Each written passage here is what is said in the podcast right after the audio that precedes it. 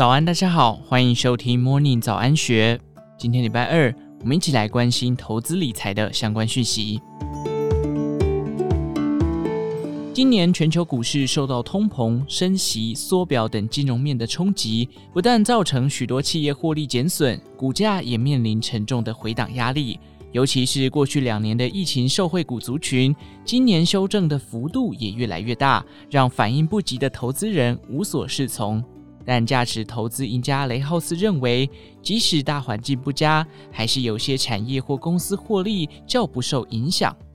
尤其是具备特殊利基或有富爸爸澳元的成长型公司，反倒出现价值低估的买点，投资人不必过度悲观。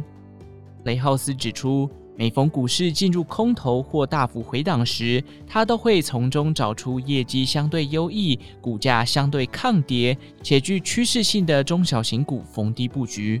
长线回过头来检视，战果都很丰硕。例如金融海啸时，雷浩斯就选中了大统一与裕融，前者属统一集团，二零零八年至二零零九年时股价才二十元出头。后者属于玉龙集团，专营汽车贷款业务，当时股价更是跌到十几元。雷浩斯分批布局，几年后赚了几倍，才陆续出场。他补充说道：“现在看业绩还是很好，股价涨得更多，但最好的买点就出现在那个时候。”至于现阶段雷浩斯锁定的口袋名单有哪些呢？首先是聚焦宏基集团。他认为宏基集团近年来积极转型，鼓励旗下绩优公司于资本市场挂牌，母公司则提供必要的资源，将来认列这些公司的获利，以提升集团的整体获利。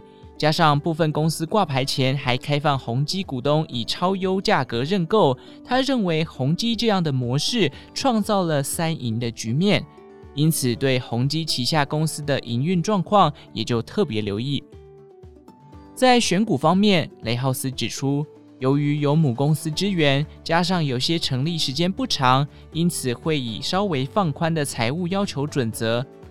雷浩斯认为，有四家宏基集团内颇具长线投资潜力的小金鸡，其中智联是由宏基与群联合资设立的，提供了系统整合服务，近年来更聚焦在半导体产业，台积电与不少 IC 设计公司都是其客户。从整场资讯设备的建构到终端需求的个人电脑，甚至人力服务外包，都属于系统整合的范围。由于智联经营此部分已久，加上母公司宏基的全力支援，业绩持续成长。今年第二季的营收与税后纯益创下单季历史新高。另一家建机早年以光碟机制造为主。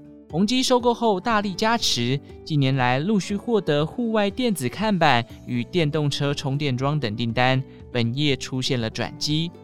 虽然今年第二季受中国风控影响，获利不如预期，但转投资的创维精密登陆新贵，建机认列市股收益，因此上半年的 EPS 仍有一点三七元的佳绩。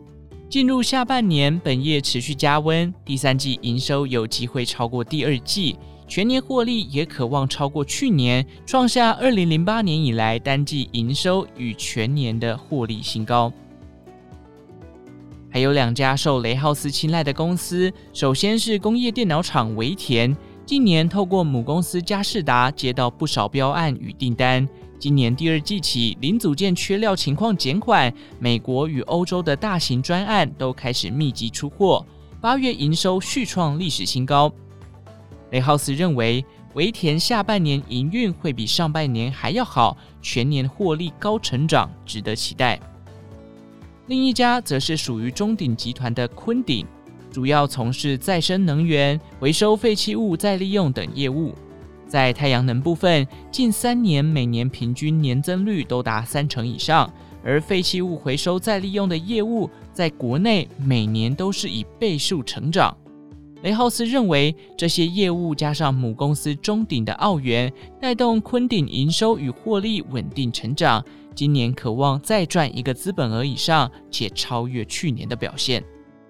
不过，其中有些小型股的成交量不大，流动性也相对较差，投资人必须特别留意。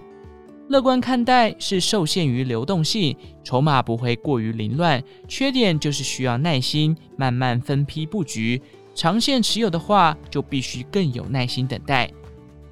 雷浩斯建议，投资人不妨将这些小型股视为一支 ETF，分配好每一档的比重，并定期不定额买进。只要公司业绩持续上扬，长线的获利值得期待。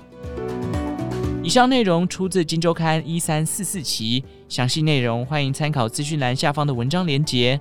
最后，祝福您有个美好的一天，我们下次再见。